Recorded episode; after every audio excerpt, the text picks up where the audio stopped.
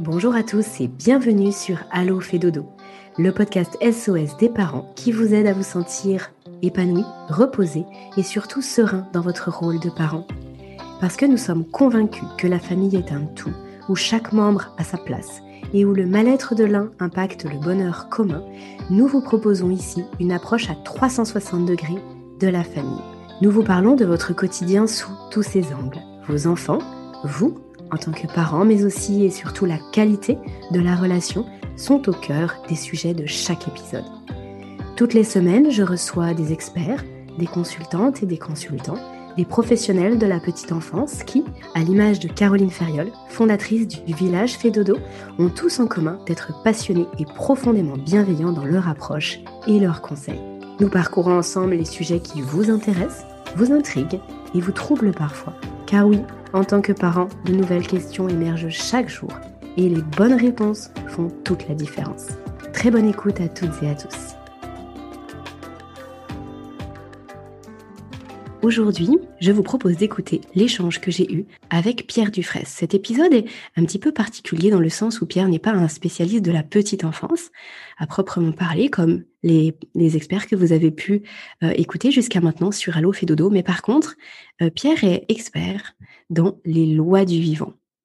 Il est naturopathe et comme vous le verrez, il a beaucoup d'autres cordes à son arc. Mais surtout, il parle mieux que personne de la physiologie de notre corps humain et de la façon dont on peut exploiter notre potentiel, explorer nos ressources et nos limites et être en bonne santé. Et finalement, tout ce qu'on veut pour nous, on le veut aussi pour nos enfants. On veut qu'ils se développent le mieux possible, qu'ils puissent apprendre le plus facilement possible, qu'ils soient le plus résistants possible et qu'ils soient en meilleure santé possible. Pierre, dans cet épisode, va nous prodiguer un certain nombre de conseils, appuyés par les explications qui vont nous permettre justement de mettre en place euh, certaines petites choses pour nos enfants dans leur quotidien, pour leur bon développement, et ce, de façon éclairée. Je ne vous en dis pas plus, je vous laisse dans cette balade presque philosophique sous certains aspects, mais en tout cas purement physiologique. Bonne écoute à tous. Bonjour Pierre. Salut Aurélie. Bienvenue sur cet épisode de Allo Fédodo. Merci beaucoup. C'est un vrai plaisir de te retrouver aujourd'hui. Mmh. Euh, Pierre, je t'avais déjà interviewé sur, euh, sur euh, un autre podcast, sur mon podcast Insomnie hors de mon lit, où on avait beaucoup parlé du sommeil. Et aujourd'hui, j'avais envie de, de profiter de, de, tes lumières pour évoquer certains sujets, mais vraiment spécifiques pour les enfants. Avant de commencer, j'ai pour habitude que bah, chaque, euh, chaque invité euh, se présente. Euh, toi, tu as été autodidacte dans, pas mal de domaines, mais tu as aussi été élève des plus grands dans d'autres domaines. ce qui serait peut-être intéressant aussi, c'est que tu nous dises finalement, qu'est-ce que tu fais aujourd'hui? Ouais, c'est bon. Déjà, c'est un plaisir d'être de retour sur sur ton podcast, hein, évidemment. Euh, je, je, je t'apprécie énormément, j'apprécie énormément ton travail, et je suis très content qu'on on œuvre dans plein de canaux qui se rejoignent là en ce moment. Ça me fait vraiment plaisir. Euh, donc, euh, pour ceux qui suivent ton actualité, ils découvriront ça plus tard.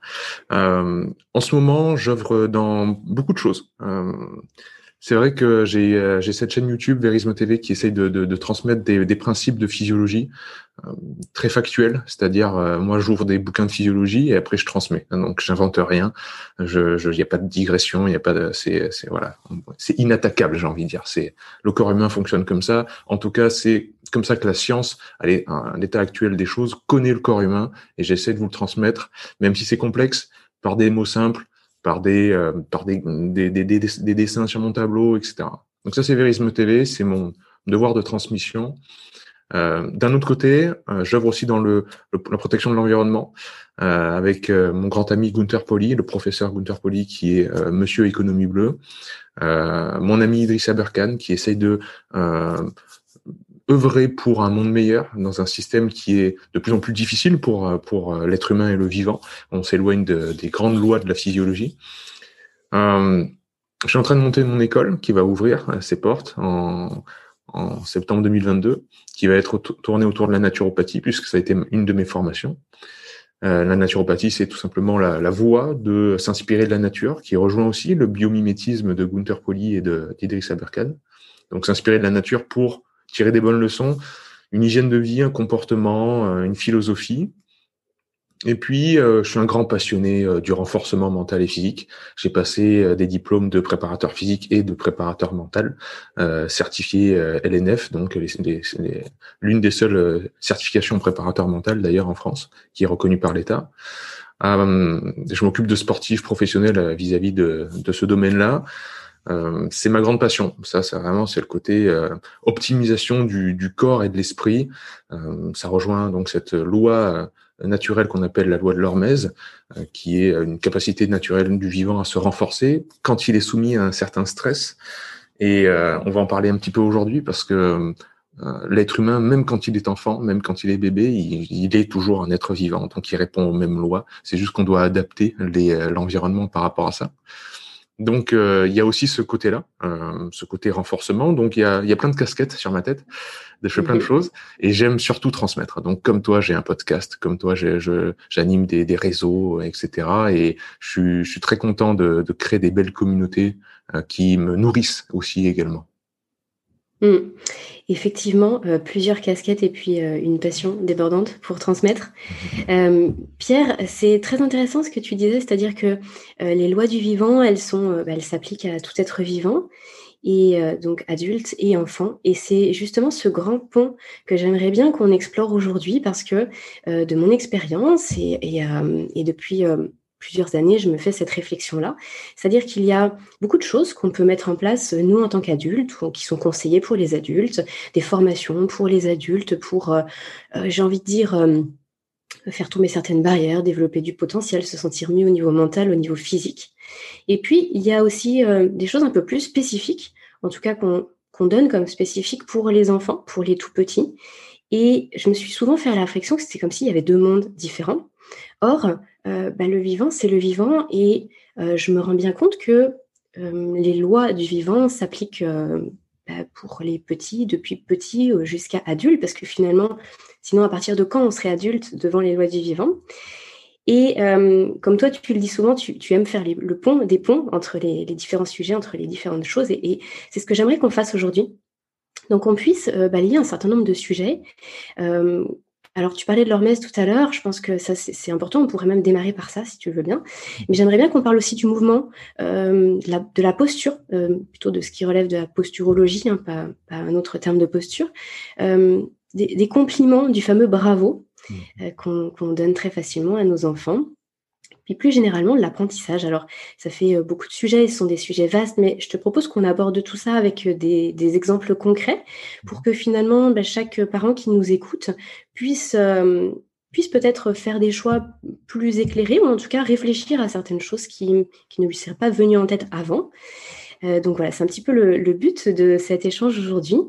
Et je te propose qu'on commence par euh, par, euh, par. Alors, avant de parler du chaud-froid, est-ce que tu peux simplement nous donner une petite définition de l'hormèse pour ceux qui n'auraient jamais entendu parler de ce terme-là? Oui, bien sûr. C'est une des grandes lois avec l'homéostasie, ou peut-être ce terme-là, euh, ceux qui naviguent dans le monde du, de la santé alternative, prendre soin de soi, etc., ont peut-être entendu parler. L'homéostasie, c'est la tendance du vivant à, à retourner à un point d'équilibre. Vraiment, c'est une force. C'est-à-dire, quand on se coupe, on sait qu'on va cicatriser, quoi. C'est-à-dire que le, corps, il a eu un dommage, il va retourner à un point d'équilibre, il va tendre vers cet équilibre-là. Euh, maintenant, l'hormèse, c'est, euh, je reçois un choc, je reçois un stress, euh, et euh, j'ai une tendance à m'améliorer, c'est-à-dire, euh, par exemple, si on prend le froid, puisqu'on va parler de ça, si je fais des douches froides tous les matins, euh, à condition qu'elles soient pas trop froides d'un seul coup, c'est-à-dire que le choc il soit pas trop dur, l'épreuve ne soit pas trop dure à surmonter pour le corps eh ben, je vais pouvoir prendre des douches froides de plus en plus froides et de plus en plus longtemps. Et au bout d'un moment, je vais faire carrément, je vais aller euh, dans le lac euh, à côté, là, en sport d'hiver, euh, quand le lac est bien gelé, et je vais nager au milieu du lac, quoi. Je vais pouvoir me baigner dans une eau à zéro degré. Mais on n'est pas capable de le faire de but en blanc. Je suis pas capable de prendre monsieur, madame, tout le monde qui n'a jamais été exposé comme ça au froid et de lui dire demain tu fais ça. Parce que là, il risque, en fait, son corps sera pas préparé. Et toute cette préparation, cette amélioration, au fil du temps, hein, qui concrètement un entraînement, hein, c'est du bodybuilding de euh, notre capacité à générer du chaud, en gros. Euh, et les bodybuilders, c'est un très bon exemple pour pour comprendre la loi de l'hormèse, c'est-à-dire euh, on s'entraîne toute la journée à la salle des muscu, on mange, on dort, et le mois prochain, on aura un kilo de muscle en plus. Bon, un kilo de muscle, c'est peut-être un petit peu beaucoup, mais on aura grossi en muscle. Et cette hypertrophie musculaire, cette surcompensation, c'est vraiment l'expression de notre loi de l'hormèse. Et ce qui est magique, en fait, c'est que cette loi de l'hormèse, elle est valide, elle est valable à toutes les échelles du corps, et même à l'échelle des systèmes complexes. Bon, je ne vais pas rentrer là-dedans, mais euh, à l'échelle du corps, vous regardez une cellule, vous regardez un système, il y a une tendance à l'amélioration. Le système hormonal, le système immunitaire, le système euh, nerveux. Si la, la stimulation aussi de stress est juste, donc pas trop intense, pas trop fort, pour pas non plus choquer et détruire l'organisme, et qu'après on laisse un temps de repos, après ce temps de repos-là, il y aura un gain, une amélioration, un renforcement du système. Donc ça, c'est l'hormèse. Non, nos, chers petits, nos chers bébés, euh, comme c'est euh, la prunelle de nos yeux et qu'on aime que ça au monde, il n'y a rien d'autre qui compte, on veut les, on veut les protéger. Bon, j'ai une mauvaise nouvelle, c'est que dans la vie, euh, quand vous voulez prendre soin des gens, plus vous prendrez soin d'eux. Euh, prendre soin des gens, c'est pas leur faire un cadeau, en fait, c'est ça le truc. Et j'aimerais bien vous dire le contraire. J'aimerais bien dire, voilà, plus on est gentil avec quelqu'un, plus on le renforce. Mais c'est pas comme ça que ça marche, la biologie. C'est ça qui est, assez, qui est assez terrible. Euh, c'est ça qui est assez fou, hein, et ça, ça, ça demande vraiment euh, du recul, hein, pas de recul, je veux dire, mais comment je fais pour prendre soin de quelqu'un que j'aime sans, euh, sans être trop dans le cocooning euh, et un bébé, c'est un petit peu pareil aussi. Euh, les gens J'aurais peut-être dû, le, peut dû le préciser, Pierre, à, l'introduction de ce podcast à nos auditrices et auditeurs. Euh, on, va, on va remettre en question certaines idées reçues avec toi. mais je pense que c'est bien justement de mettre en perspective certaines choses. donc, je, te propose qu'on prenne un exemple très concret par rapport à ce que tu viens de dire. donc, effectivement, nos enfants, nos, petits bouts, en plus, on, on les voit tellement fragiles et dans un sens, c'est vrai, c'est-à-dire que le petit humain, quand il naît, euh, il n'est pas autonome, à l'inverse de d'autres animaux, et du coup, il a besoin de, ses parents pour... Euh, alors, j'aurais utilisé euh, le terme protéger, en tout cas pour l'aider à, se, construire et à avancer. Et on, essaie de les protéger dans un petit cocon. Et d'ailleurs, on met beaucoup d'énergie pour qu'ils soient dans, ce petit cocon-là.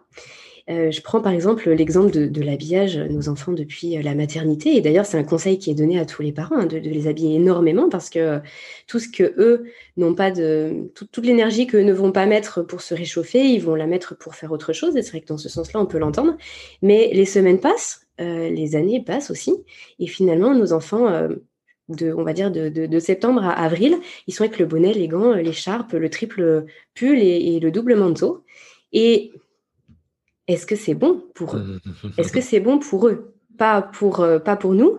Est-ce que c'est vraiment bon pour eux, pour leur corps, pour euh, d'un point de vue physiologique? Une très bonne question, hein, et, euh, je pense que c'est les extrêmes qui sont à fuir. évidemment, je ne vais pas vous dire de prendre votre bébé et de le mettre au milieu de la neige, c'est assez clair. Mais je vais pas vous dire le contraire non plus. Ce que tu as décrit là, c'est-à-dire euh, le couvrir, le surcouvrir euh, toute l'année, évidemment, ça va créer un organisme qui sera pas, pas les défenses pour euh, s'accommoder des variations de température. C'est simple à comprendre, hein, je pense. Bien sûr, on peut aller voir du côté des Scandinaves qui prennent les poussettes et qui les mettent carrément dehors au milieu du champ de neige euh, en, disant on fait comme ça à la maternité et à la maternelle parce que ça renforce le système immunitaire des bébés. Alors bon, bah, c'est une façon de faire.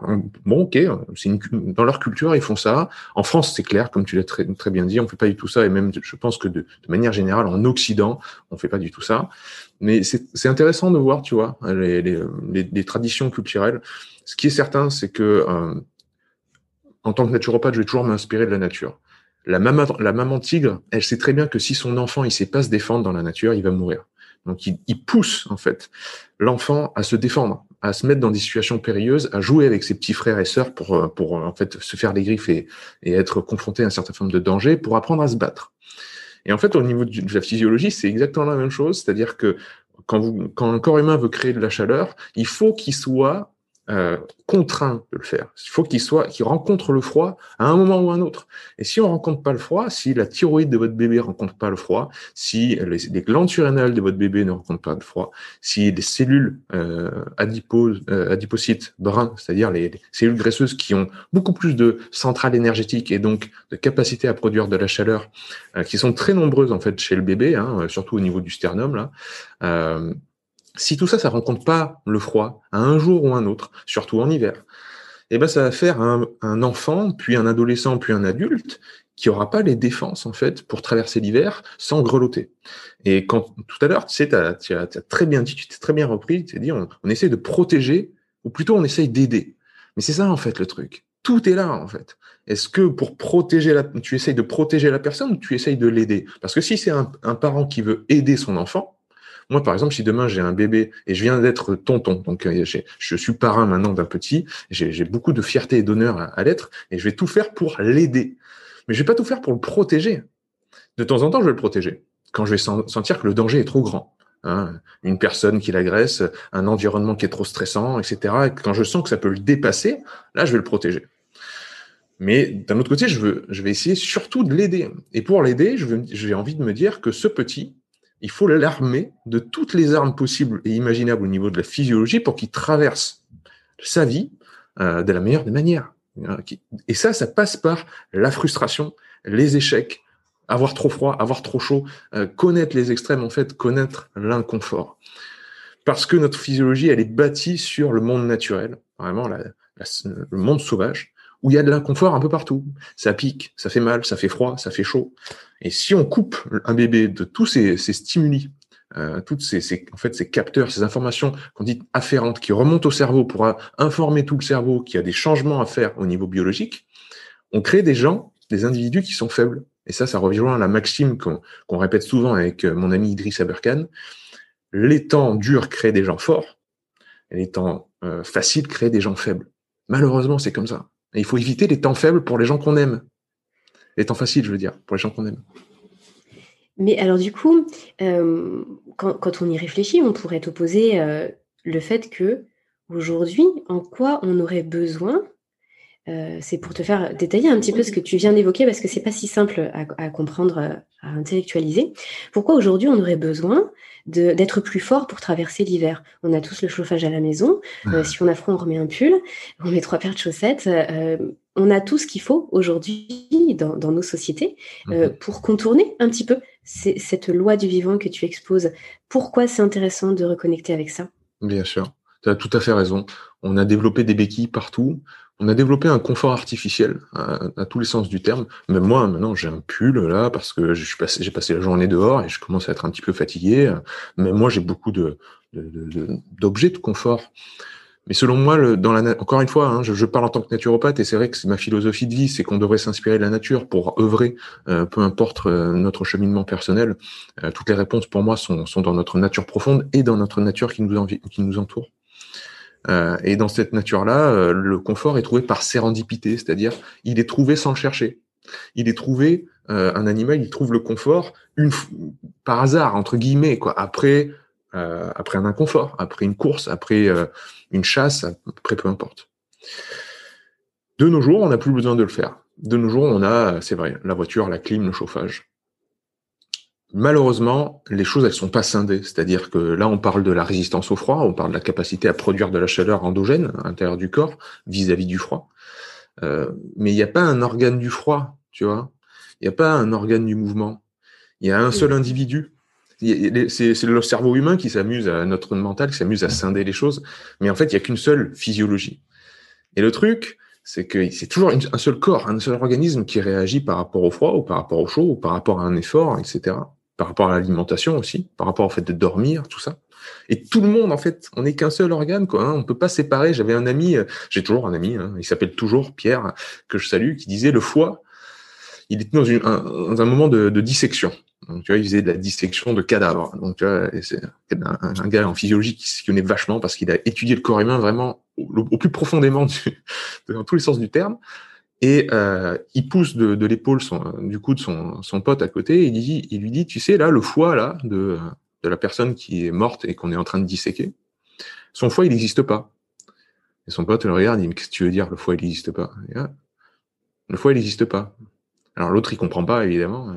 Et puis une heure après il lui refait la blague, tu vois, les, les reins là qu'on est en train de toucher là, ça n'existe pas ça. Il dit qu'est-ce que tu m'embêtes avec ton histoire, ça n'existe pas?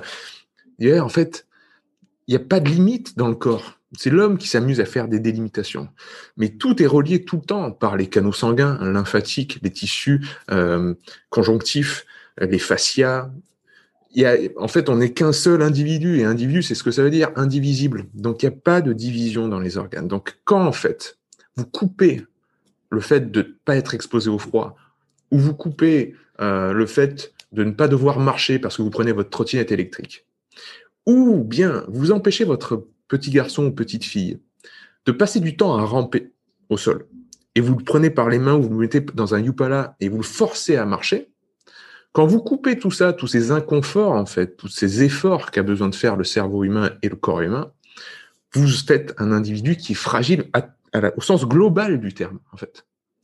C'est pas seulement le froid. Hein. C'est pas bon, allez, le froid je le mets à part et puis toute ma vie je vais je vais vivre avec une doudoune. Malheureusement non. Tout impacte tout, tout le temps dans le corps. Hmm.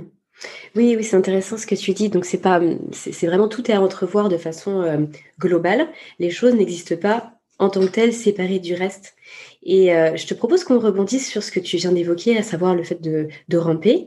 Euh, toutes ces toutes ces étapes qui vont permettre la marche petit à petit, on a tendance à à être frustré pour notre enfant finalement lorsqu'on le regarde galérer d'une certaine façon. Euh, on le voit, il rampe, il n'arrive pas, il se retourne et puis il peut pas attraper ce qu'il veut. Alors on lui rapproche le jouet, on lui donne. Et puis effectivement, quand il essaye de, faire un pas en avant, on va venir nous mettre notre main pour qu'il puisse l'attraper et puis faire ce pas en avant. Et, euh, tout ça, ça nous paraît à, nous en tant que parents finalement très naturel. Et là, ce que tu es en train de nous dire, c'est qu'on ne va pas dans son sens. On n'est pas en train de l'aider en faisant ça. tu veux développer? Ouais, bien sûr. Est-ce que tu te souviens les, les facteurs qui sont euh, euh, les prérequis en fait à la plasticité du cerveau? Tu te souviens de ça? Il y, en a, quelques-uns, il y en a trois. Il y a la frustration, il y a le fait de jouer sa vie. Et ça, ça c'est les plus importants, on va retenir que cela. Mm. Le fait de jouer sa vie, c'est compliqué. Hein euh, bon.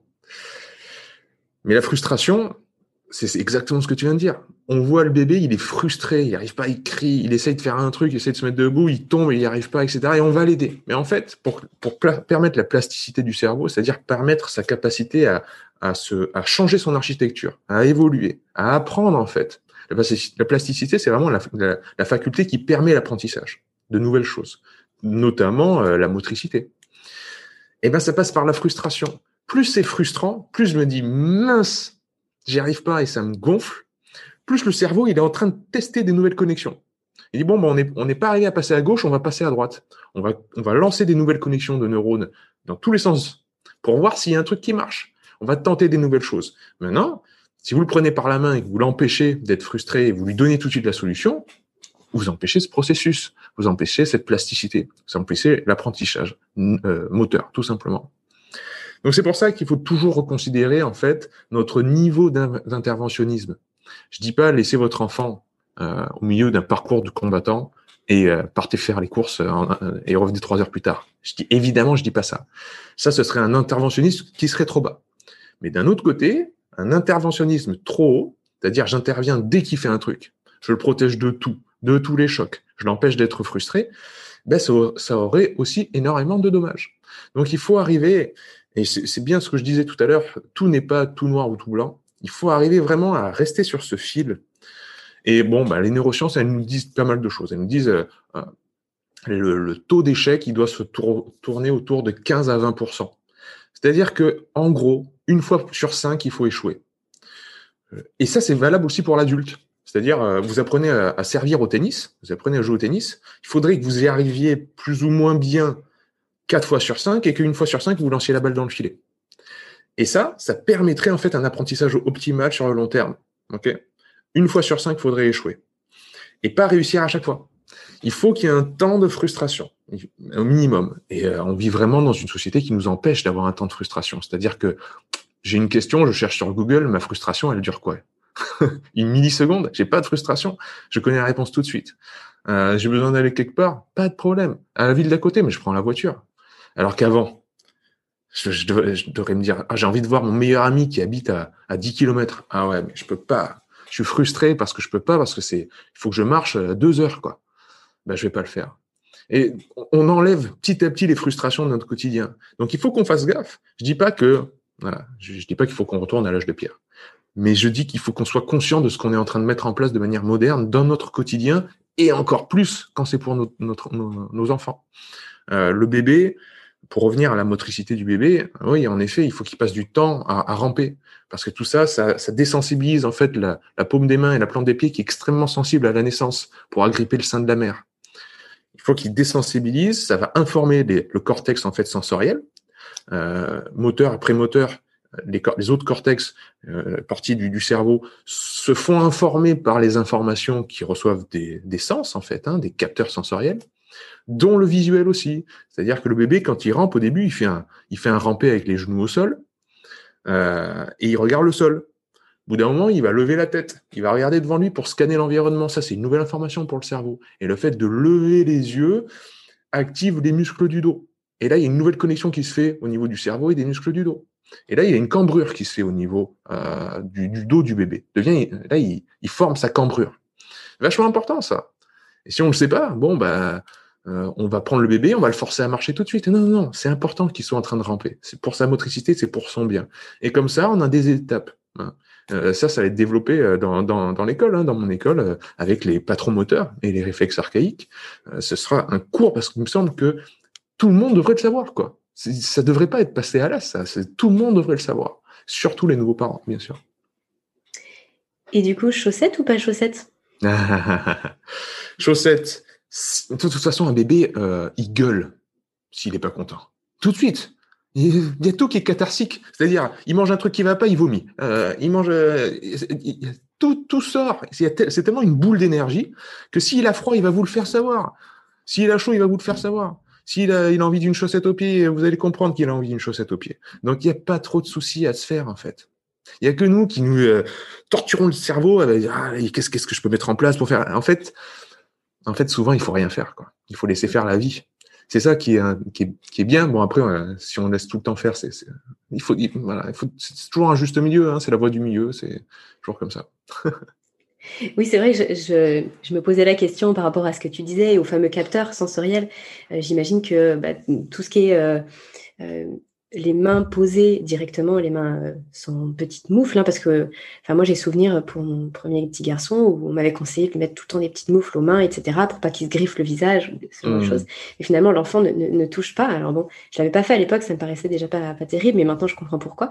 Et euh, c'est pareil pour les chaussettes, le petit qui, qui rampe et qui doit justement désensibiliser ce que tu disais, les pieds. Euh, même du coup le, les genoux, hein, enfin tout, tout, ce qui va concerner le rampé. J'imagine que les informations sont beaucoup plus importantes et plus, euh, plus audibles pour l'enfant. Bien sûr. À partir du moment où il n'est pas justement euh, trop cadenassé dans plein de choses. Eh oui, bien sûr. Euh, les, chaussettes encore, c'est assez fin, donc je pense qu'il va y avoir pas mal de, de captation au niveau du toucher. c'est surtout pour le froid, quoi. Mais, mais à partir de quelques millimètres de semelle, hein, pour nos chaussures, hein, pour les chaussures, Là, le capteur podal, il est coupé.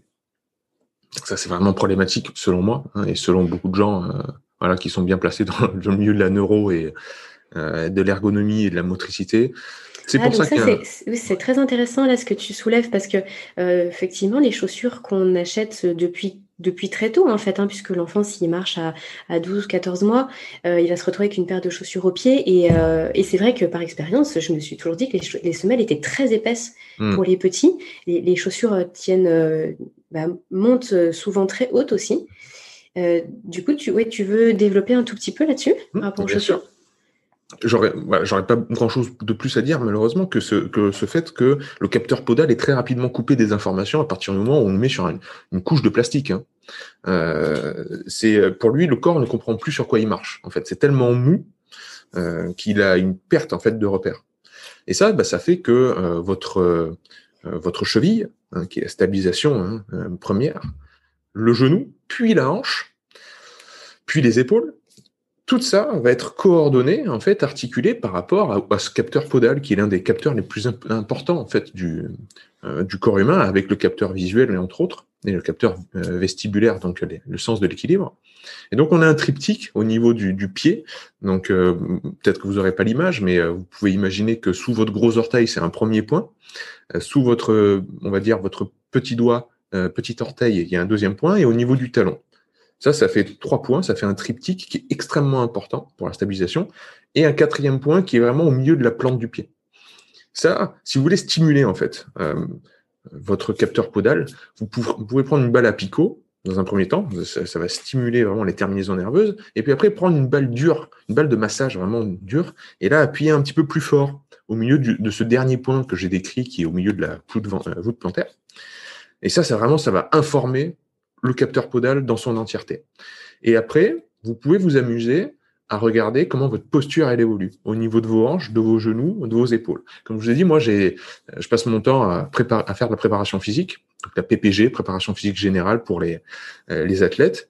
Et euh, c'est très facile de voir comment quelqu'un à qui je dis de faire un mouvement comme un squat, vous savez, une flexion où on descend, on remonte, flexion des genoux et, et, et des hanches. Euh, d'abord, je lui fais faire, sans rien dire, je vais faire avec ses baskets habituelles où il est vraiment sur du plastique, quoi, euh, chaussures surcompensées. On voit le genou, un genou qui rentre à l'intérieur, on voit les hanches qui sont un petit peu comme ça, l'épaule gauche qui est plus basse que l'épaule droite. Je lui fais enlever les chaussures, je lui fais stimuler la, plante des pieds, tout d'un coup, tout est parfaitement aligné. En fait, le cerveau, il ne peut donner que ce qu'il reçoit. Donc, si vous, vous coupez l'information en 30, lui, il est dans le noir. Donc dans le noir, euh, ben voilà, si dans le noir, euh, je vous mets dans, la pièce noire maintenant et que je vous dis euh, attrapez le coussin qui est sur votre gauche, vous allez sans doute tâtonner, vous allez sans doute faire des choses un petit peu comme ça, à droite à gauche. Ben, le cerveau, il est pareil, il tâtonne si on lui donne pas les informations. Il faut le rassurer. Et le capteur visuel, c'est pareil, le capteur auditif, c'est pareil, et puis l'oreille interne, c'est pareil. Donc il faut, faut faire gaffe à ce qu'on coupe vraiment comme capteur. Mmh et euh, du coup, pour faire suite à ce que tu dis, j'imagine que euh, en respectant ces principes-là, et ensuite, plus on est dans le mouvement, et plus le corps il s'habitue justement à trouver ses repères et à mieux fonctionner dans le mouvement. Mmh Donc j'imagine que ça, c'est aussi un conseil que tu donnerais euh, pour les parents qui nous écoutent, à savoir que les enfants soient le plus possible en mouvement mmh. pour développer à la fois, j'imagine, donc tout cet équilibre physique que tu viens d'évoquer, mais si euh, je ne dis pas de bêtises, à partir du moment où on arrive à bien développer cet équilibre physique, eh bien en fait au niveau mental et émotionnel, il y a aussi une stabilité qui mmh. se renforce et qui est plus présente. Ouais. c'est l'aspect qui est vraiment très intéressant. C'est-à-dire que je pense vraiment qu'il faut qu'on arrête de parler au pluriel, de parler du physique et du mental. Euh, il n'y a, a qu'un seul individu, encore une fois. Et ce mental-là, vraiment, c'est ce processus que l'on a de, de pouvoir philosopher, parler, euh, parler ensemble, faire un podcast, etc. Être vraiment dans un taux de complexité en fait d'information qui est incroyable, vraiment.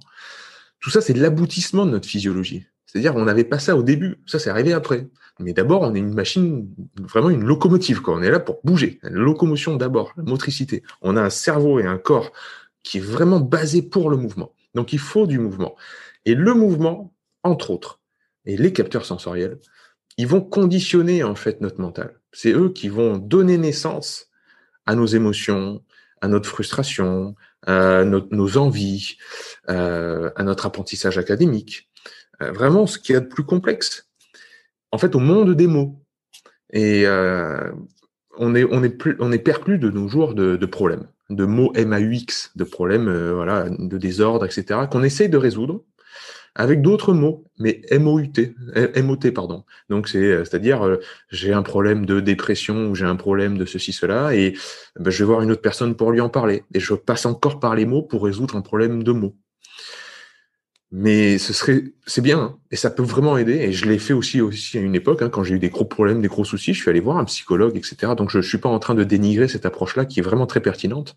Mais il faut aussi réconcilier avec le fait que notre physiologie euh, induit et a des impacts énormes sur nos émotions et notre, notre sphère cognitive, en fait. Et ça, c'est vrai aussi pour le bébé. C'est-à-dire qu'un bébé, qui, qui, si on veut développer un, individu sainement, il faut non seulement qu'il soit, euh, bon, je, vais, répéter euh, Pierre de Coubertin, mais c'est un, un, esprit sain dans un corps sain, les deux doivent aller de pair. Il faut vraiment avoir le côté physiologique et le côté cognitif. Et les deux, en fait, c'est la même chose. les deux s'entrecroisent, mais totalement. Euh, c'est le même individu. Donc euh, oui, ça, joue beaucoup sur ça. Donc, dans un certain sens, là, si je, si je déroule la plotte dans, le sens inverse, euh, un tout petit enfant qui, où les parents verraient que l'enfant a énormément de mal finalement à, gérer peut-être ses émotions ou du mal à se concentrer, du mal avec le langage, euh, en fait, ça vaudrait le coup de se dire, là, je vais peut-être aller consulter psychomotricien et psychomotricienne. Je vais mhm. peut-être repartir de, la base de son mouvement, de, de tout ce que tu nous expliquais tout à l'heure, pour l'aider à gérer ça. Je, mhm. pense que ça, c'est un lien que, peu de parents euh, connaissent, en fait, et qui, euh, qui me paraît vraiment essentiel. et ça, ça peut, être, ça peut être vu, on peut détecter ça chez notre enfant depuis, depuis tout petit. Oui, bien sûr, bien sûr. Une fois qu'on a quelques clés, hein, comme comme je dis, alors il y a, il y a plein de, de, la posturologie, on en parle beaucoup en ce moment. Il y a mes amis du euh, du, du, labo Posturo, il y a Mathieu Boulet de l'institut IP, il y a les tout ce qui est dit autour des réflexes archaïques et des patrons moteurs, euh, l'institut du docteur Bricot. Euh, il y a plein de sources, plein de références, beaucoup d'ouvrages. Maintenant, on peut s'autonomiser par rapport à ça, alors qu'il y a 10-15 ans, c'était pas possible. Euh, c'était très difficile de trouver des ouvrages là-dessus. C'était beaucoup, c'est assez démocratisé aux États-Unis, euh, mais en France, bah, c'était une niche. Bon, maintenant, ça, ça le devient de moins en moins, donc tant mieux. Donc, vous pouvez trouver très facilement euh, et euh, aider en fait votre bébé par des petits jeux, en fait, voir si au niveau euh, des capteurs et au niveau de certains réflexes, tout est en place. Et puis, bien sûr, si vous vous sentez pas d'attaque à, à, faire ça tout tout seul, comme vous allez voir un professionnel, il y en a plein, des posturologues, etc., qui vont vous aider, vous donner des conseils. Bien sûr. Moi, je pense qu'il faut se faire accompagner, au moins avoir certaines clés de compréhension du, développement moteur et cognitif euh, d'un enfant, d'un être humain, pour euh, éviter les grands, en fait, les grandes erreurs, quoi. Euh, c'est les plus grandes erreurs qui sont à éviter. Après le reste, comme on l'a dit, il suffit de pas intervenir trop pour que le bébé il vive sa vie et qu'il se développe de, manière tout à fait naturelle, sans pression, quoi. Hein. Tu parles de petits jeux pour l'enfant. Tu aurais un exemple? Donc, par exemple, toi, en cadeau de naissance, euh, pour, ton petit filleul, c'est une, balle à picot? Exactement, tu as tout compris. Euh, J'ai aussi offert un, Je leur ai passé un livre qui s'appelle... Euh, ah, J'aurais plus le nom, je crois que c'est euh, Smart Baby, en anglais. Hein, Smart Baby, Happy Baby, quelque chose comme ça. Je vous donnerai la référence. Et Aurélie, tu pourras le mettre en, lien du podcast ou mm-hmm. quoi. Mais c'est un livre qui est en anglais, mais il y a plein d'images, plein de jeux. Et donc, même si vous parlez pas anglais, il n'y a aucun problème. Ou euh, les parents, il y a plein d'images où les parents prennent le bébé, ils lui font agripper quelque chose pour développer la coordination œil-main, qui est une coordination extrêmement importante. On s'en est tous rendu compte. À arriver à un certain moment, à un certain âge, euh, quelques mois, euh, le bébé, vous lui montrez votre petit doigt, et puis il va l'agripper avec ses mains. Et ça, avant, il savait pas le faire. C'est-à-dire, il voyait des choses autour de lui, bon, bref, il avait des mains, bon, so what? Mais au bout d'un moment, il lui montre un truc et il attrape. Mais vrai, ça, il a vu et il a dirigé sa main pour l'attraper. Ben ça, c'est une coordination. Il faut s'assurer que ce soit bien développé. Et puis, on peut s'amuser à, le, à, entraîner son bébé à le faire. Euh, et puis, il y a, plein d'autres choses. Donc, oui, pour répondre à ta question, euh, le petit Sam, parce que voilà, il faut le nommer, un futur héros et samouraï des temps modernes, je lui ai offert une balle à picot. Et tout simplement, ses parents, je sais ce qu'ils font. Hein. En plus, les parents, je les connais bien et c'est des cadors. Euh, il suffit de la mettre au sol et la balle qui va rouler, tu lui fais rouler devant lui et il va la suivre des yeux. Mais ça, rien que ça. La poursuite, en fait, oculaire. Extrêmement important. Vision latérale, etc. Tu développes tout, là. La balle, elle, est à couleur aussi. Détection des couleurs, c'est une partie du, cortex cérébral qui est très particulière. Forme et couleur. Dans le cortex visuel qui est à l'arrière, à l'occiput, là, tu as une partie pour les couleurs, une partie pour les formes. Euh, donc euh, là, la, balle, elle a picot, elle avec des couleurs, etc. Donc tout ça, c'est génial. Puis tu peux lui lancer, voir ce qu'il fait avec. Mais c'est infini, c'est très facile en fait. C'est tu, tu, joues avec lui et puis basta. Quoi. Mais c'est vrai qu'il y a beaucoup d'auteurs qui ont développé, voilà, pour tel réflexe archaïque ou tel patron moteur, faites tel jeu, faites ceci, faites cela. Donc euh, il y, a toute une littérature sur ça. Pierre, je te propose qu'on enchaîne avec justement les réactions des parents lorsque les enfants font quelque chose de chouette. Là, tu parles du jeu. Donc, admettons, le petit Sam, il, attrape la balle. Euh, et puis là, papa et maman derrière, euh, waouh, bravo, c'est génial. Euh, il faisait pas ça hier, donc c'est extraordinaire pour un parent. On voit son enfant faire des nouvelles choses chaque jour.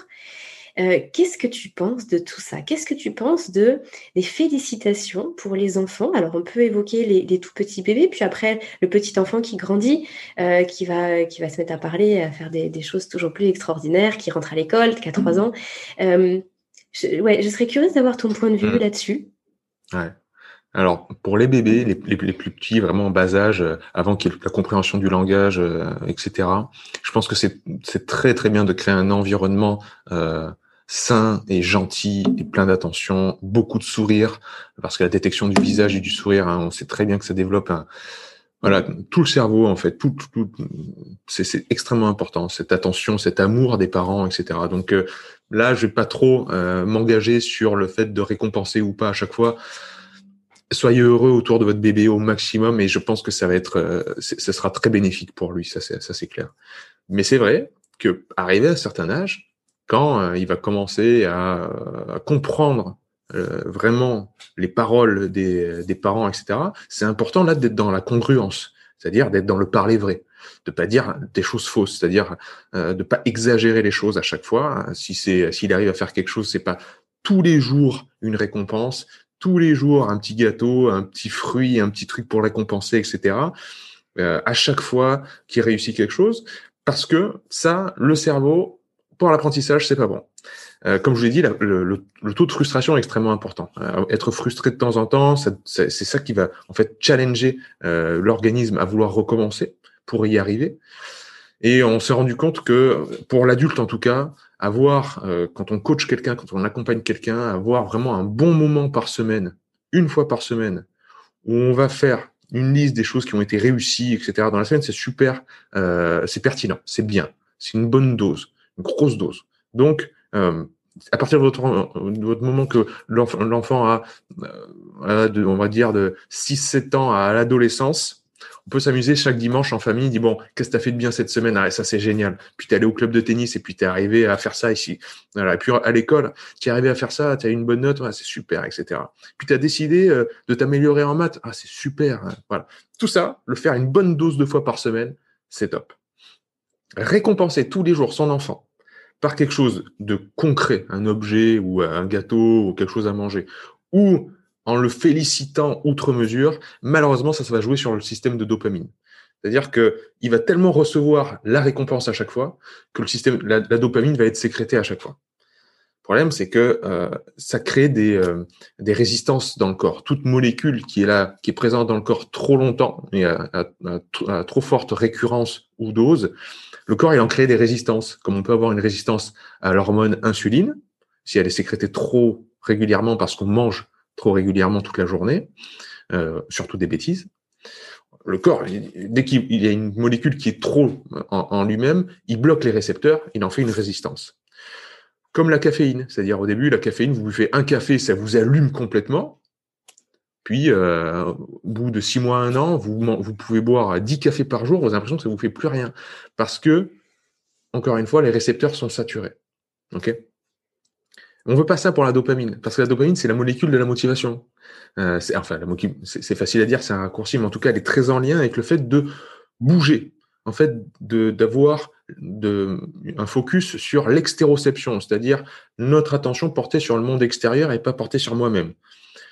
Ils se sont amusés avec, euh, voilà, dans les laboratoires, à, euh, à jouer avec les, évidemment les souris et d'autres petits mammifères, et à voir que quand on enlève en fait les neurones euh, dopaminergiques qui sécrètent de la dopamine, les souris, en fait, elles ressortent toujours du plaisir, mais elles vont plus se déplacer pour aller euh, prendre de la nourriture, pour aller se reproduire, pour aller dans le coin chaud de la cage s'il fait froid. Euh, en fait, elles vont plus avoir de motivation, ne serait-ce que pour bouger de 15 à 20 centimètres. Par contre, alors, il, y aura, toujours la sensation de plaisir. C'est-à-dire que la, la, la dopamine, c'est pas forcément la molécule du plaisir. On, dit toujours, ah oui, la dopamine, c'est la récompense, euh, récompense plaisir. Non, c'est surtout la motivation. Et on veut un enfant, en fait, qui puisse bouger, qui puisse être motivé, qui puisse avoir envie de nouveaux challenges, d'aller, d'affronter la vie, comme on dit, d'avoir vraiment de l'entrain. C'est ça, cet entrain qu'on veut pour nos, enfants et nos bébés, euh, surtout dans un monde qui est très challengeant de nos jours. Donc le, le féliciter à chaque fois, lui dire ah t'es le meilleur, t'es super, t'es le meilleur bébé au monde, et puis euh, t'es le meilleur enfant, et puis t'es le meilleur, t'es, le petit prince, et puis tu, tu tu réussis tout ce que tu fais, etc. Non, non, parce que une fois, d'une, c'est pas vrai. Concrètement, c'est c'est un mensonge. Donc là, on tombe pas dans la congruence. Hein. C'est un parler qui est faux. On peut lui dire qu'on l'aime plus que tout, ça c'est ça c'est ça c'est vrai, mais on, lui répéter sans arrêt qu'il est le meilleur au monde, ça, c'est, je pense, à son détriment. Donc, encore une fois, c'est un juste milieu, une juste balance à trouver parce que le cerveau, il va être conditionné par ces paroles-là. Parce que quelle est la plus grande peur d'un enfant? C'est de décevoir ses parents. Donc, si vous lui dites toute la journée qu'il est le meilleur, le jour où il sera pas le meilleur, il va vous le cacher. Il va pas vouloir vous le dire. Il va, ça va être mortifère pour lui. C'est très important ça, hein, parce qu'on est toujours dans ce système au niveau neurologique de la prévision des choses. Comment va être mon avenir? Et, quelles quelle va être euh, mes réponses par rapport aux attentes des gens que j'aime, a fortiori de mes parents? Donc voilà, ça aussi, ça met une forme de pression sur le, en fait, la neurophysiologie du corps. Hein. J'adore, Pierre. Franchement, je me régale en t'écoutant parce que euh, j'ai, on a déjà abordé ce sujet-là euh, à plusieurs reprises, d'ailleurs, avec euh, Laurane Aliran. Laurane, elle fait partie du Village Fait Dodo. On, a plusieurs podcasts enregistrés ensemble. Elle est, elle est conseillère en parentalité bienveillante. Et en fait, elle dit peu ou près la, la, même chose que toi. Mais du coup, là, tu, tu l'abordes d'un point de vue ben, point de vue des neurosciences, d'un point de vue purement physiologique, et du coup, ça donne l'explication à, tout ça. Et effectivement, elle, met en avant que un enfant qui va, regarder ses parents pour euh, justement voir, euh, vous avez vu ce que j'ai fait et qu'est-ce que vous en pensez. Le conseil qu'elle donne, c'est, euh, de reformuler, en fait. C'est, de, de dire à l'enfant qu'on voit ce qu'il est en train de faire mais sans qu'il y ait le félicitations, c'est génial, sans associer ça en fait. Euh, pour un enfant qui ferait un, dessin, euh, ah, tu as utilisé telle couleur, puis tu as fait des ronds, et puis ci, et puis ça, donc d'être vraiment dans la description. Euh, et, je vous invite à écouter les podcasts qu'on a fait avec Laurane à ce sujet, parce que c'est génial, et toutes les astuces justement qu'elle donne pour pas rentrer et tomber trop facilement dans le c'est merveilleux. surtout qu'en plus, l'enfant qui grandit va se rendre compte que c'est pas c'est peut-être pas si merveilleux que ça. Enfin, en fait, il commence très tôt, hein, il se rend compte que même à l'âge de 3 ans, il commence à dire mais pourquoi tu dis que c'est très beau? Enfin voilà, il se pose des questions euh, métaphysiques, c'est assez génial. Mm. Et du coup, on reste dans la congruence que tu évoquais à l'instant. Et, euh, et, là, on a toute l'explication de ce qui se passe dans sa tête. Donc c'est absolument génial. Merci pour ces détails. je t'en prie, mais c'est très juste. Voilà, j'irai écouter ces podcasts parce que c'est vraiment une très bonne astuce d'être dans la description, euh, de reprendre voilà très concrètement les faits et ça va aider vraiment à, à pas tomber trop facilement dans, dans un extrême. Hein. Euh, soit se fermer, soit trop récompensé. Et, ouais, c'est, un super point. Et puis, euh, euh au niveau neurologique, pour, pour finir sur cette dopamine, euh, euh, elle est beaucoup plus puissante, en fait, notre passage à l'acte. Tu sais, on parle beaucoup de visualisation de nos jours dans le, dans le monde du développement personnel. Il faut visualiser la, la, victoire, puis se visualiser plein d'argent si on veut créer une, une entreprise, visualiser le succès, visualiser un physique parfait si on veut être sportif euh, ou sportive, euh, etc., et comment faire un régime, etc., etc. je suis désolé de casser l'ambiance, mais en fait, c'est beaucoup plus pertinent au niveau physio de visualiser l'échec. Si on ne fait pas ça, c'est-à-dire si je fais pas, si je mange n'importe quoi, eh ben, si mon objectif c'est de perdre du poids, ce sera beaucoup plus pertinent et motivant si je m'imagine obèse et en mangeant n'importe quoi, des pizzas, fast-food, etc. Et si j'imagine le, résultat négatif en fait d'un comportement euh, qui ne va pas dans mon sens, ça, mon corps, ça va te créer une telle aversion que je vais pas le faire. C'est beaucoup plus puissant d'imaginer le négatif que d'imaginer le positif. Donc ça, c'est vachement important aussi après pour se dire que euh, tous les mots positifs, quand on dit tu, vas être le meilleur, ça va être bien mon, petit, ma petite, etc., tous ces discours-là, faut faire attention aussi euh, de ne pas tomber dans, un piège inverse parce que la dopamine, elle est extrêmement euh, sécrétée quand le résultat est, est une surprise. C'est-à-dire quand on arrive à faire un truc qu'on n'avait pas prévu, quoi. On était parti un peu défaitiste où on s'y attendait pas et tout d'un coup, boum, on reçoit, euh, je sais pas moi, une récompense. On reçoit euh, un courrier euh, qui vous dit vous êtes pris, euh, on n'y pensait plus et puis vous êtes pris à l'université qu'on visait, etc. Waouh Je pensais que la, la, réponse et mes résultats au test arriveraient le mois prochain, etc. Et là, pouf, rush de dopamine, récompense maximale. Le cerveau comprend beaucoup de choses et réorganise plein de choses. Ça, c'est la surprise. Euh, si on dit tous les jours, t'es le meilleur, tu vas y arriver, t'es le meilleur, tu vas y arriver, t'es le meilleur, on comprend bien que le cerveau, lui, euh, ça va pas le faire. Et puis quand on, ne serait-ce quand on va faire un truc qui était bien, hein, euh, voilà, en plus on y arrive, on arrive à faire une tâche, etc., notre cerveau va pas le récompenser de la même manière au niveau de la dopamine, au niveau des neurotransmetteurs, au niveau de la sérotonine, au niveau de plein de choses. Et finalement, on va pas célébrer la victoire parce qu'on n'aura pas connu les temps sombres. Et euh, moi, j'aime beaucoup ce que dit mon, cher ami Nick MC, euh, rappeur et poète à ses temps perdus, qui dit euh, pour percevoir l'étincelle, peut-être qu'il faut un décor ténébreux. Mais c'est un petit peu ça. C'est-à-dire que comment on pourrait percevoir l'étincelle si on allume la pièce sans arrêt avec des feux, etc., et qu'on couvre d'or nos enfants? On va pas leur donner le goût de l'effort et le goût de gagner leur, leur argent à eux. Voilà. Donc c'est encore une fois, c'est une juste balance tout ça. Hmm, l'image est superbe pour l'étincelle. Euh, je, garde la phrase en tête. C'est très très bien dit. Euh, euh, Pierre, par rapport aux enfants, il y a, il y a souvent, enfin là aujourd'hui, quand on parle d'apprentissage, il y a souvent deux écoles deux écoles euh, théoriques. Hein. Euh, par exemple, pour les tout petits, on peut partir sur euh, l'approche Montessori pour les apprentissages. Donc, il y a même des écoles physiques, du coup, qui mettent des choses en place et qui se, bah, comment dire, disent relever de la méthode Montessori, etc. Et puis après, il y a les écoles et les approches plus traditionnelles, plus classiques.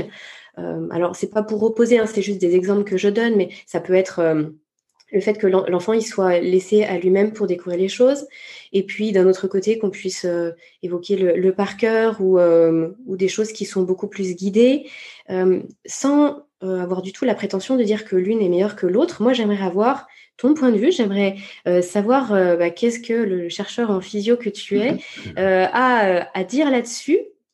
Pourquoi en effet Comment on fonctionne? Comment le cerveau de notre enfant il fonctionne pour apprendre? Bah déjà, il y, a quelques billes qui ont été données là euh, par rapport à la plasticité, hein, euh, par rapport à l'apprentissage. Donc, euh, le, la frustration, le fait de, de, mettre sa vie en jeu, parce que c'est clair que si jamais vous, vous sortez d'une situation où il y avait vraiment votre vie qui était en jeu, votre cerveau, face à, au danger extrême, il va tenter toutes les connexions possibles et imaginables à l'intérieur de ses neurones, hein, au niveau des, des connexions neuronales. Ça, c'est la plasticité maximale c'est très difficile à mettre en place, surtout dans une école. on ne peut pas les mettre les, les, enfants dans une situation où ils vont jouer leur peau. Mais on peut mettre un autre facteur qui était la frustration. Et un autre facteur, donc frustration, comme on a dit, une fois sur cinq, euh, pas tout le temps, évidemment, pas que ce soit frustrant tout le temps, sinon on arrête. Mais il faut pas que ce soit trop facile, sinon c'est trop facile et le cerveau, bah, s'il fait tout bien parfaitement, pourquoi il va changer? Donc c'est voilà, c'est encore une fois un juste milieu et euh, l'approche Steiner, euh, Montessori, Céline Alvarez. J'adore tout ça. J'adore et je travaille avec des dans, dans le coin hein, localement avec des écoles Steiner notamment euh, et Montessori. Donc euh, euh, repartir de cette plasticité là, repartir de, ce, de d'apprentissage, euh, repartir du fait que l'apprentissage moteur et euh, académique, il passe par les capteurs sensoriels. Donc il faut placer en fait un environnement qui est le plus naturel possible où l'enfant en fait il va pouvoir toucher, voir, entendre euh, jouer avec de l'équilibre euh, au maximum et euh, si possible dans l'environnement naturel où il y a une diversité de formes et de couleurs, de sons et de variations de température qui est juste parfaite en fait. Ben, c'est parfait, on est de toute façon l'organisme humain s'est développé dans l'environnement naturel. Donc c'est ça. Donc et c'est c'est pas pour rien que ces écoles-là, qu'on dit alternatives, placent au maximum l'enfant dans la nature. Donc euh, voilà, capteur sensoriel évidemment à privilégier, ça, ça favorise euh, l'apprentissage. Et puis le dernier, euh, le dernier euh, facteur pour l'apprentissage, c'est évidemment la répétition. Il faut répéter. Répéter, répéter, répéter, répéter, en fait. C'est comme ça que ça marche. Et ne pas avoir peur, en fait, de l'échec. il y a un effet qui s'appelle l'effet Super Mario. Je je sais pas si tu connais. Pour le jeu Super Mario, j'en ai parlé dans, dans un des podcasts. Mmh. Et, c'est un, un, une conférence TED qui est superbe vraiment très intéressante. Je vous la fais courte. En fait, euh, il y a deux cohortes, deux groupes de, de, de, de personnes cobayes, quoi, hein, qui vont jouer un jeu, un peu comme Super Mario, hein, le jeu vidéo, qui vont jouer un jeu vidéo. Et euh, il, y a il, y a une énigme. Le premier groupe, on leur dit, vous devez résoudre euh, cette énigme, et à chaque fois que vous échouez, vous perdez 10 points de vie. Et vous partez avec un capital de 200 points de vie. OK. Deuxième groupe, on leur dit, euh, vous devez résoudre l'énigme, euh, et vous, devez juste, résoudre l'énigme en 10 minutes, quoi. Point barre. Laquelle a réussi le plus, c'est évidemment celle qui n'a pas eu peur, en fait, de, euh, faire des erreurs, des, essais et des erreurs. c'est-à-dire celles qui n'avaient pas le coup près de on va recevoir une, pression. On pourrait se dire ah bah c'est ceux qui ont eu la pression, c'est ceux qui se sont dit voilà ok il y a un enjeu, j'ai un point de vie etc donc il faut que je me concentre un petit peu plus etc. Il y a un vrai challenge. On pourrait se dire c'est eux qui vont mieux réussir parce qu'ils vont plus se concentrer. Non en fait c'est ceux qui ont essayé le plus de fois. Euh, c'est c'est pas forcément une histoire de pression, de se concentrer etc. C'est juste que le groupe qui n'avait aucune pression en 10 minutes il a essayé euh, du genre deux fois plus, deux fois. Il a tenté, ça n'a pas marché, il a tenté, ça n'a pas marché, etc. Et en fait, l'aversion en fait de la note, c'est ça en fait que que je décris et que encore une fois, mon ami Idriss euh, critique sur tous les réseaux possibles et imaginables. C'est-à-dire, on a créé, surtout en France, hein, euh, on est les premiers témoins parce qu'on est tous passés par, plus ou moins tous passés par le système scolaire normal.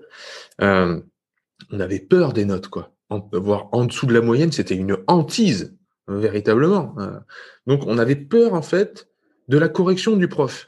Alors que la correction du prof, c'est ce qui est le plus fondamental, le plus intéressant. C'est là où il va nous dire, ah ben non, là c'était faux ce que tu mis, et la, réponse c'était ça. Sauf que la, correction, on l'avait la semaine d'après, voire deux semaines après, quand les copies étaient corrigées, qu'on vous rendait le 8 sur 10 ou le 8 sur 20 que vous aviez eu. Donc vous vous souvenez même plus de ce que vous avez écrit, enfin c'est terrible. Alors que par le jeu, le fait d'être dans la nature, vous êtes corrigé tout le temps. La nature, elle vous corrige toutes les secondes. Hein. il y a une erreur, il y a un truc qui se passe bien, pas, bien, vous le savez tout de suite.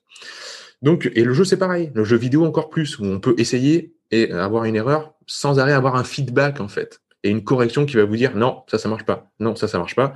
Là, ça marche. Et c'est pour ça que les pilotes, en fait, de ligne s'entraînent sur des simulateurs. Ils peuvent pas s'entraîner avec des vrais avions à, décoller et à, et à, atterrir, parce que, évidemment, ce serait trop demandeur en coût. Euh, donc, ils prennent des simulateurs informatiques et ils s'entraînent et ils s'entraînent et ils s'entraînent et ça rate, etc. Donc, en fait, il faut qu'il y ait un peu de frustration. Il faut qu'il y ait du challenge. Il faut que ce soit relativement difficile. Il faut que de temps en temps, on récompense l'enfant. Et il faut au maximum qui, est de laisser et de l'erreur et qu'il aime en fait la correction, qui est soit le professeur de l'école, soit son, parent, qui puisse être tout de suite là et lui dire ah tu vois là t'aurais peut-être pas tout le temps à chaque fois, hein, mais euh, c'est pour ça que tu as échoué. Euh, et, en fait, la bonne façon de faire, c'était plutôt comme ça, ou plutôt comme ci, etc. Et avoir un aimé en fait être corrigé, plutôt qu'avoir peur de la note. C'est ça en fait le truc. Ça rejoint tout à l'heure, euh, je disais, euh, le, plus gros souci de l'enfant, hein, enfin sa hantise, c'est d'être, c'est de décevoir ses parents. Hmm. Ouais, c'est vraiment passionnant, surtout que cette notion d'apprentissage, elle nous suit, euh, ça nous suit pendant très longtemps. Mmh Et ce qui est assez dommage de ce que je peux constater, c'est que ce que tu évoques là, finalement, les, dans les toutes petites, dans les plus petites sections, quand l'enfant rentre à l'école, finalement, c'est cette approche-là qui est prédominante. Et l'enfant, il va vraiment être dans le jeu.